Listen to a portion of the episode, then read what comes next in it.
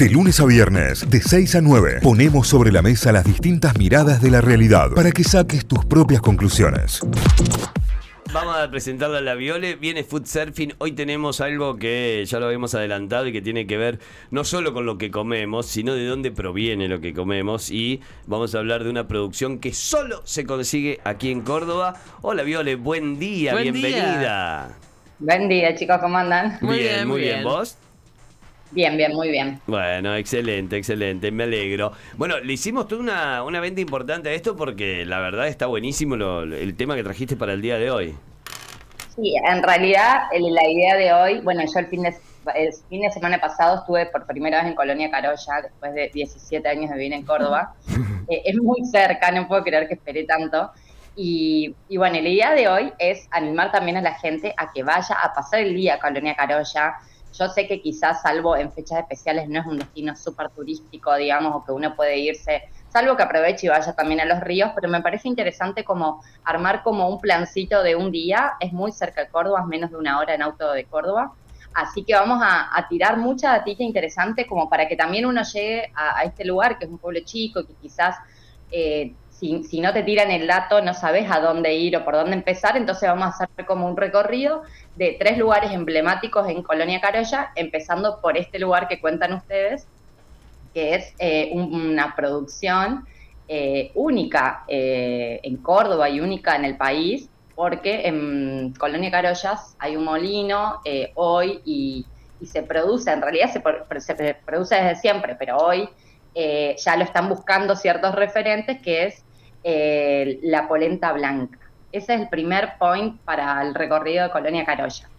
Bien. Bien. Estamos, estamos anotando todo. El, yo soy. eh, Van anotando. yo Sí, soy sí, sí. una asidua visitante fan, eh, de, tita de fan. Colonia Carolla. Quiero mucho el lugar y he tenido grandísimas experiencias, así que voy a aportar a todo. Eh, Me encanta. lo de la polenta blanca, para mí es un hito en sí mismo, esto de que sea en el único lugar en el que hoy por hoy se produce este tipo de polenta o se produce el maíz blanco, que es tan difícil de encontrar. Sí, en realidad eh, es muy loco porque eh, es como que se hizo famoso, por decirlo de alguna forma, la polenta blanca fuera de Colonia Carolla, porque empezaron a venir co- cocineros referentes del país, como estuvo Narda, estuvo Martín Tei, Dolly Irigoyen, y descubriendo, entre muchas comillas, ¿no? este producto, diciendo, che, esto está, está en Córdoba. Y ahí recién salieron notas, incluso en medios nacionales, y recién ahí empezamos como a prestarle atención a un producto súper noble, que a su vez se produce en Córdoba y que tiene que ver también con la cultura local. ¿Por qué? Porque es el único lugar donde hay polenta blanca y es porque parte de la gastronomía friuliana, que es la gastronomía que hay eh, en Colonia Carolla, digamos, descendiente de, de italianos de la zona del Friuli. Eh, entonces, bueno, tiene que ver con sus recetas que cocinaban y que ellos consumen y consumían en ese momento también, estos abuelos eh, italianos consumían mucha polenta blanca. Entonces, bueno, se producía en otros lugares, lo que pasa es que se mandaba a moler a otros lugares hasta que, bueno, un poco desaparece ese, ese molino eh, y, bueno, y se empieza a producir más de manera local. Eh, para eso, para encontrar como el origen de la polenta blanca, nos fuimos hasta el almacén Puesto Viejo. Fue el primer, la primera parada. El almacén Puesto Viejo se llama Puesto Viejo porque toda esa zona, como el barrio, eh, se llama Puesto Viejo. Van a ver muchos carteles con este nombre. Eh, en realidad el almacén se llama Ricardo D'Olivo, que es el dueño de Puesto Viejo, y llegás un poco sin, sin tanta cita, o sea, es mandarse, buscar el lugar, preguntar sobre todo porque en Google Maps no les va a tirar bien la dirección, así que vayan preguntando a los vecinos. De todas formas vamos a poner en la nota todos los datos.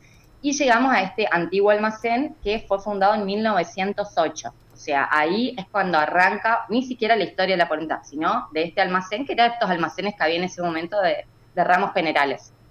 Eh, hoy el almacén eh, lo maneja el hijo del fundador. El fundador era friuliano, que en realidad vino a los tres años. O sea, su bisabuelo había venido en 1800, a finales de 1800, con tres hijos. Uno de ellos eh, es José, que es este abuelo que ya falleció.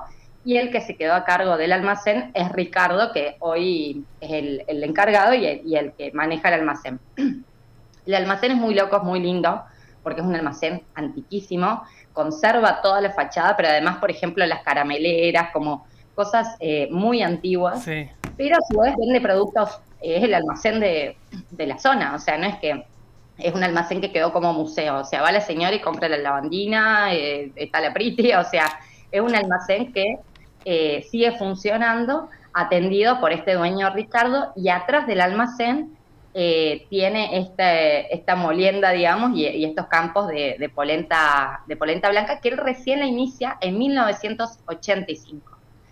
Eh, a mí, yo les había mandado unos audios que me gustaba porque lo cuenta en primera persona también el por qué y por qué empezó en 1985, o sea, cuando él ya tenía su almacén y no, no estaba interesado ni siquiera cercano a lo que era la polenta blanca, por qué inicia eh, a, a fabricar polenta blanca en este lugar, qué, qué pasó, digamos. Así que, bueno, nada, quería que lo escuchen en, en primera persona porque es muy linda esa parte de la historia. A ver.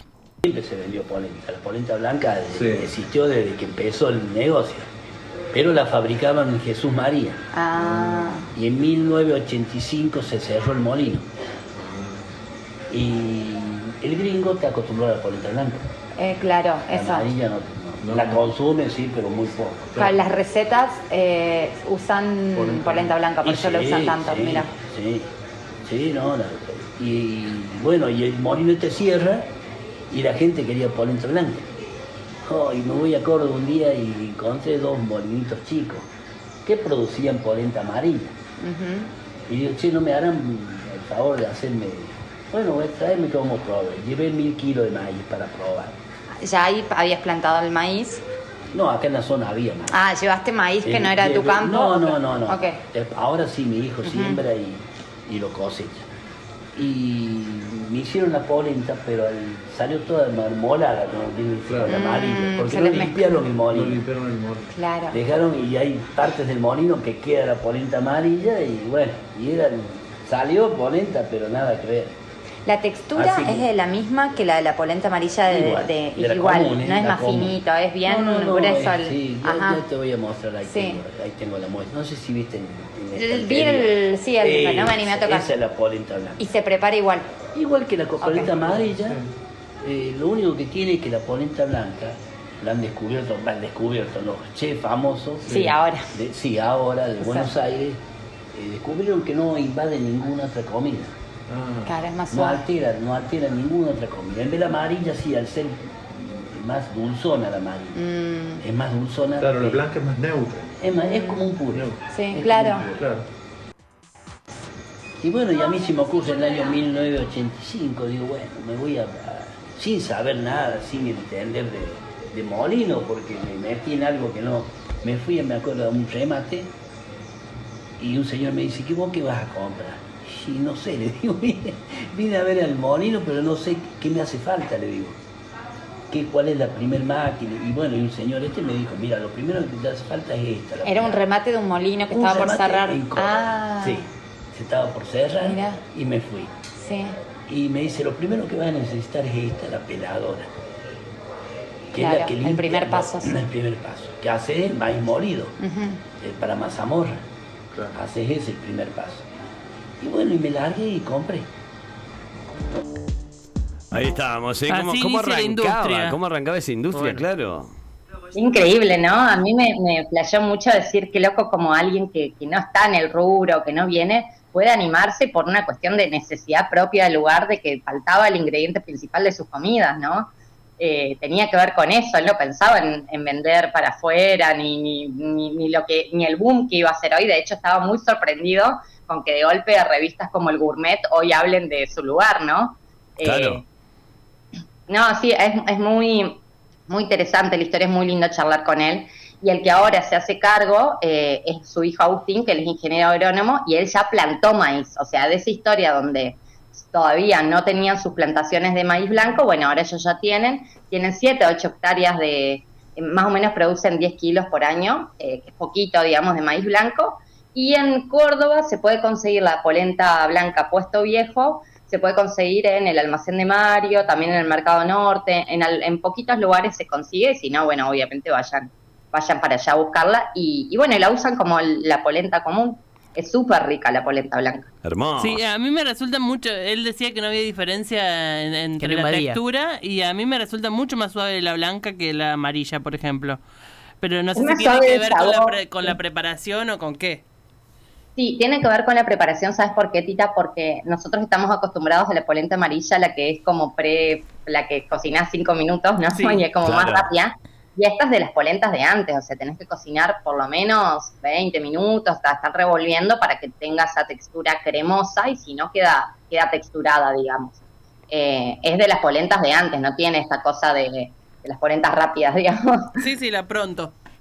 Sí, sí, sí. sí. Claro, tal Así cual. que, bueno, obviamente también se pueden usar para, ellos, eh, los Friuli, eh, usan mucho para, la plancha también, le llaman polenta rústide, que es esta que se hace a la plancha con queso arriba, que queda muy rica, para hacer galletas también, bueno.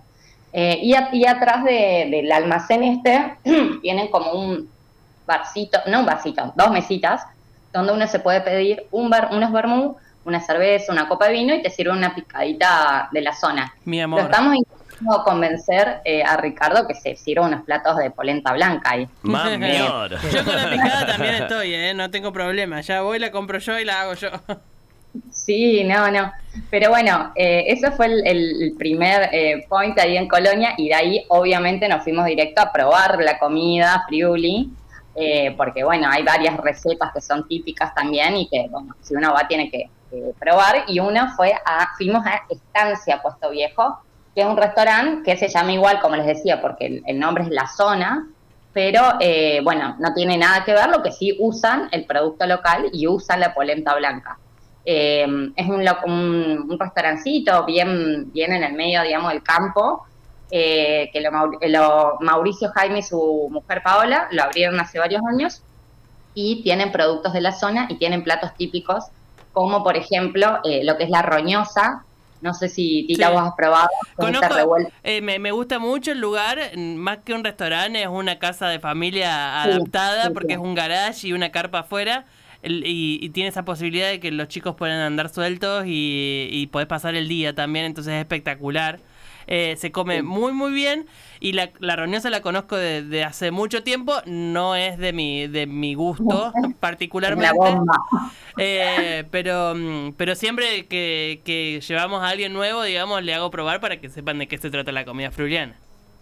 Claro, creo que lo interesante es eso, más allá de, porque también, digamos que, vamos a ser sinceros, eh, es una comida que se, que se gestó en la pobreza en la que vinieron los inmigrantes, ¿no? No es que es sofisticada. No, Eh, no, no, tiene y además tiene, tiene justamente tan pocos ingredientes porque era lo que había, era realmente lo que quedaba, huevos y en este caso los chorizos que podían producir y tener guardados para mantener algo de comida todo el año.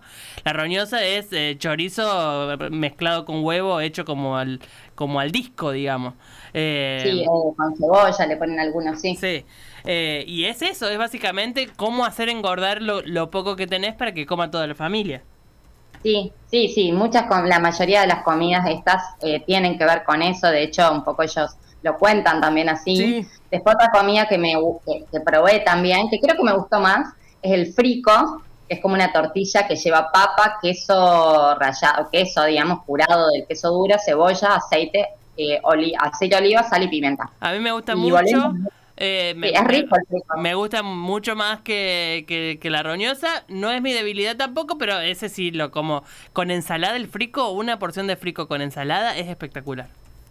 Sí, y aparte es como, como decías vos, Tita, lleva tres ingredientes, o sea, son comidas hechas en, en esas situaciones que después se volvieron tradicionales, ¿no? Tal cual.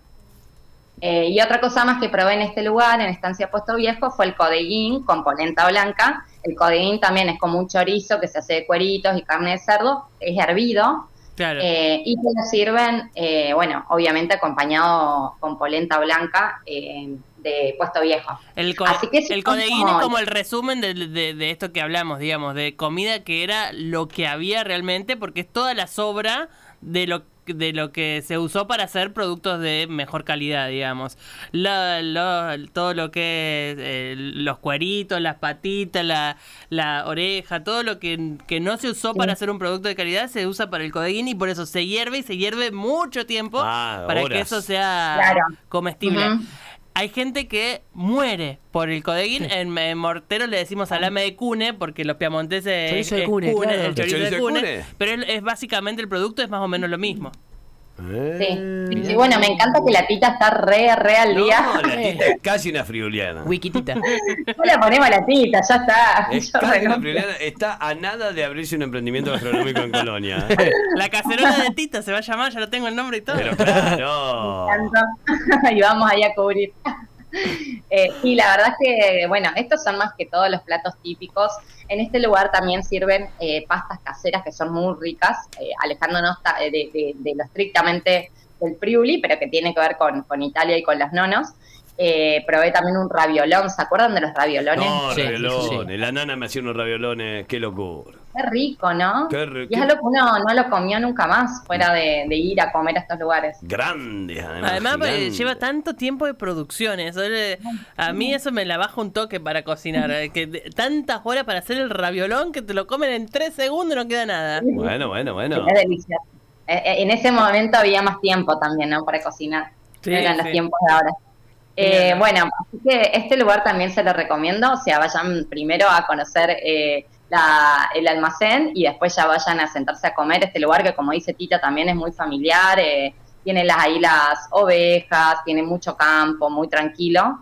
Eh, y bueno, y después, obviamente, con que hay que coronar en Colonia Carolla, hay que ir a comprar salames. Claro, la vuelta, la recorrida se termina ahí. Y para volver, aparte a Córdoba, con los salames, con los regalos, ahí el souvenir. Eh, sí, y hay un lugar que, bueno, hay muchísimos allá. Obviamente que casi que cada familia produce salame, es impresionante. Pero en particular yo fui a conocer eh, Sabores de Carolla, que es una fábrica muy pequeñita de salames que, está ahora Claudia Vicentín, eh, era su abuelo el que hacía. Eh, de hecho, ella no le llama fábrica, sino es como, como para ella era abrir, digamos, la puerta del patio de la casa y encontrarse con los salames, eh, también de descendencia obviamente italiana, y bueno, y ellos además hacen jamones y bondiolas, que también los tienen ahí colgados eh, un montón de tiempo. Los salames eh, se hacen un poco más rápido, eh, porque bueno, lo- las patas, digamos, y los jamones tardan más eh, en estar estacionados, ¿no? Y bueno, y los salames, ellos usan la receta tradicional de Colonia Carolla, que esto fue algo que a mí me, me llamó mucho la atención de que tienen como sería una denominación de origen. eh, entonces, cada zona tiene su receta. Después, obviamente, que van variando un poco, pero el salame de Colonia de Carolla tiene que tener determinadas características, Sí. si no, no es salame de Colonia de Carolla. Eh, y tiene sobre todo que ver con el estacionamiento, con el tiempo de estacionamiento. Eh, sabemos que el, el salame carne cruda, digamos, que entonces el, el- un poco el tratamiento con la sal, pero por otro lado el estacionamiento es lo que termina de curar, digamos, y que sea comestible. Eh, tiene un estacionamiento mínimo de 20 días y después está después de los 20 días ya se puede consumir. Y ahí está el que le gusta el salame más, más durito, el que le gusta el salame un poco más fresco. Eh, ella dice que la gente de Colonia Carolla le gusta el salame con 30 días. Desde su fabricación, 30 días, que ese es el punto para ellos. A mí también me gusta el crudito. Ah, más crudito, Sí. claro, porque después si dejas pasar ya va quedando como. Hay un mucha poco gente más que le gusta como va secándose el salame y se pone cada vez más duro Sí. y, co- y más compacto. A mí, Ah, ah, yo soy de esos. a mí me gusta más crudito. es mejor, para, es mejor Rojo. para cortarlo de refilón, Sí, porque el crudito No, se, si tenés mano, se desgrana, papu. se desgrana más. Si tenés mano, corta bien el, el el Eh, una, más me- crudito. una mentira. Eh, así que, pero sí hay que tener ciertas cuestiones de, de- de sanidad resueltas, ¿no? Para Partamos eso. de la base que le dicen salamín al chorizo de la parrilla, en la gente de Sí. Mortero. No puede opinar de salame, no puede Porque decir- para mí no es salame, es chorizo. No, es salame. Es chorizo. Que Carolla le diga salame de Carolla, problema de Carolla. No, Yo le digo chorizo. Es que si la denominación de origen es salame, es salame. Es que chorizo. No, señor. El salamín de la Es más o parrilla. menos lo mismo. Entre familias.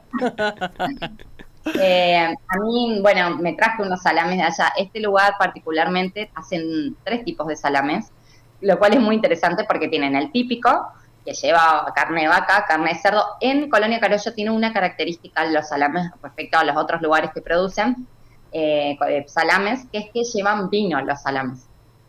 Llevan vino blanco, la receta original. Claro, lo- como que se macera en vino. Se macera en realidad el ajo en vino. Claro. Y después de eso le agregan los ajos macerados, sí. Sí.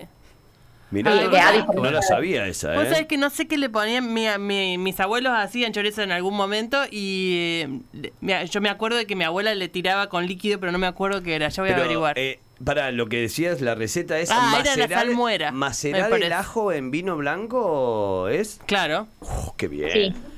el, ajo hay que macerarlo, la- hay que La aprovechar. receta, sí, la receta original en realidad es, se macera, la original de Italia se macera en vino tinto. Ellos en, en- lo reemplazaron y es con vino blanco, sí. Con uva Bueno, chinche después- lo deben hacer porque lo tienen muy cómodo ahí. Claro, que es lo que tienen ahí, que Claro. son. sí. Y después, bueno, obviamente que lleva toda la parte de, de la panceta, que es esta panceta que se corta, que es lo, lo- lo blanco que le damos al salame. Después, bueno, la carne de vaca, carne de cerdo, eso también es una diferencia respecto a la receta original. La original de Italia era cerdo, porque era lo que había allá. Acá de golpe se encontraron con que había un montón de vacas y se hace, eh, bueno, el salame con esta mezcla que lo hace mucho más rico, por supuesto. Eh, y bueno, y ellos también tienen una versión, además del típico, tienen una que es puro cerdo, que tiene más que ver con esto que les decía, con, la receta original de, Italia. Y después tienen uno que es con 50% menos de grasa, porque bueno, mucha gente me, le sacaba la- las partecitas blancas, entonces dijeron, no, hagamos una versión que sería como más light. En realidad no es light, pero es, tiene un poco menos de, de calorías por ahí para la gente. El que trabajo no que es sacarle los cubitos de grasa, porque además el salame bueno tiene el, el cubito muy definido. Claro. Vos te identificas un salame bueno de un salame de, de- de menor calidad porque el cubito no está definido. El del salame bueno está el cubito, es un cuadradito tuqui adentro. Eh, Sí. El laburo que es sacar eso. O sea, tomarte No, por eso. Por favor, sean dignos, coman como se corresponde. Como corresponde. Sí, aparte la verdad es que hay algo que para por ahí lo difícil para las dietas o para la gente que realmente no puede comer es que la base es sal, entonces esa parte no se puede negociar, no pueden sacar la sal al salame porque es el medio de conservación. Sí. Entonces, bueno, no coman salame lo que no pueden. No, no, eso, hay que, hay que ser muy consciente de tus posibilidades de salud también. Si estás embarazada, salame no podés comer, eh, porque es carne Niños, cruda. Los niños no pueden comer eh, hasta los 5 años como mínimo, lo que tenga carne eh, picada, molida. Eh, los que tienen hipertensión, ni hablar, digamos. Hay una cuestión de conciencia respecto a lo que consumimos que tiene que estar vigente frente al salame y ante cualquier otra cosa. Sí, sí, sí, por supuesto. Pero bueno, eh, si van a Colonia Carolla, eh, prueben los salames, el que pueda, prueben todo lo, lo posible, porque la verdad que son muy ricos y son muy, en general son muy cuidadosos porque ellos tienen, como les decía, esto que le llaman, en realidad no se llama denominación de origen, se llama identificación geo- geográfica, que es como un sello que le dio el INTA, donde un poco habla de esto, la receta original para que el salame sea de Colonia Carolla y por otro lado de cómo hacer para que eh, sea sea de sea no, digamos no pierda calidad y que no sea riesgoso para la salud al estar trabajando con un producto delicado. Por supuesto. Así que, la verdad es que en ese sentido eh, se cuidan mucho y este lugar que fui, que es Sabores de Carolla, tiene mm, afuera una tiendita muy linda que venden todos sus productos y algunos productos de la zona. Pero además, si le escriben, vamos a poner después el contacto de Claudia, si le escriben antes, lo lindo es que si está ella o si está su hermano, les hace una visita por como esta fábrica de, de, de salames, entonces también uno puede ver el proceso de cómo se hace, ¿no? Hay una hay un momento espectacular cuando vas a una fábrica de salame que es cuando te dejan entrar al lugar donde los estacionan y te, sa- te sacas la foto entre los chorizos. Todos colgados. Mal, ahí. tengo la Sí, foto. sé que la tenés, yo tengo también del jabalí, Sí, el alto obviamente. de Chipión, porque me- es un lugar espectacular. Además, el olor, todo. Te digo que creo que estamos todos salivando de una manera increíble de las ganas de comer eh, salame que nos dio. Y el olor que tiene ese, Ah. ese el sótano. Ni No, no, es, el olor al hongo ese. Por favor. Ni me lo cuentes. Dios eh, lo bendito. cuentes. Gracias, Viole, por esto. Ahora me voy a desayunar una picada. Se encuentran con todo esto en foodsurfing.com.ar, también en arroba food-surfing, también en Notify, lo van a encontrar en nuestra página web. Y si no nos buscan en Notify Diario, así estamos en Spotify. Spotify. Notify Diario, ahí van a encontrar toda la data, todos los food surfing y todos los recomendados de esta bitácora. Viole, gracias. Hasta el próximo viernes. Gracias a ustedes, chicos. Adiós. Adiós. Chao, chao. Notify, las distintas miradas de la actualidad para que saques tus propias conclusiones. De 6 a 9, Notify, plataforma de noticias.